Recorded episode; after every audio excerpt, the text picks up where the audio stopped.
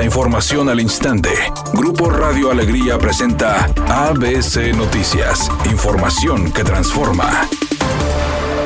Familiares de Yolanda Martínez pidieron a la Fiscalía que se investigue al exnovio de la joven en relación a su desaparición desde el pasado 31 de marzo, señalando que en los últimos meses el joven de 19 años, identificado como Eduardo, con quien salió hasta diciembre del 2021, la vigilaba constantemente indicando que no es el padre de la hija de Yolanda. Además informaron que la joven madre visitó el 28 de marzo la casa del padre de su hija y luego se dirigió al domicilio de su abuela en San Nicolás, sitio de donde salió el 31 de marzo y del que se tiene registro por las cámaras de seguridad. Yolanda fue a un cibercafé por una solicitud de empleo. Regresó a casa de su abuela para luego caminar a la parada de camión, donde desapareció, por lo que el señor Gerardo, padre de Yolanda, descartó la posibilidad de un abandono voluntario. Quienes planean adquirir una casa ya no tendrán que ajustarse a los modelos que ofrecen las constructoras, ya que ahora cuentan con la posibilidad de construirla a su gusto o necesidades mediante el programa Crédito Terreno. Así lo dio a conocer Sergio Certuche, delegado de Infonavit en el estado. Es un crédito, es un financiamiento que a partir de ya está otorgando el instituto para que el trabajador pueda adquirir suelo sí, de uso habitacional, siempre y cuando cuente con, con el documento que acredite que sea para uso habitacional. La aportación eh, por parte del, del, patrón o la aportación patronal va directo a amortizar el capital, la deuda, por lo que muy seguramente el derechohabiente podrá terminar de pagar crédito antes de los 15 años. Por otra parte, dijo que los nuevos programas de crédito sean tras la aprobación de la reforma de ley del Infonavit, que destacan créditos para quienes no tengan una relación laboral vigente, y este año comenzarán los créditos subsecuentes. Anteriormente estábamos limitados a dos créditos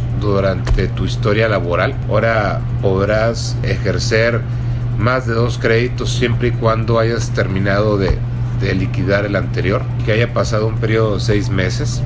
A partir del próximo jueves 28 de abril inicia el registro de vacunación para la población infantil de 12 años en adelante, informó el subsecretario de Salud Hugo López Gatel. Se trata de que no solamente niñas y niños con comorbilidades, como lo hemos venido haciendo desde hace cuatro meses y medio, sino también todos los niñas y niños sanos de 12 años en adelante ya van a ser disponibles las vacunas para que las reciban. Cobertura universal a partir de los 12 años. Añadió que ya no será medida obligatoria el uso del cubrebocas, pero sí recomendable.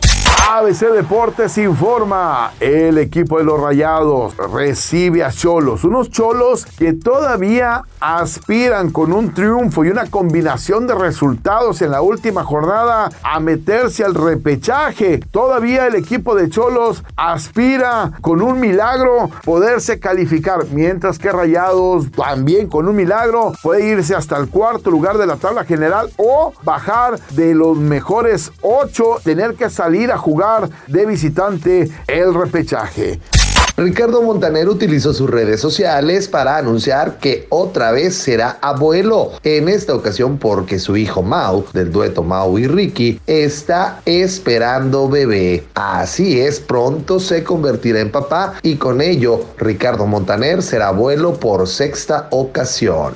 Es un día con presencia de nubosidad. Se espera una temperatura máxima de 26 grados, una mínima de 20. Para mañana miércoles se pronostica un día con presencia de nubosidad. Una temperatura máxima de 28 grados, una mínima de 18. La actual en el centro de Monterrey, 26 grados.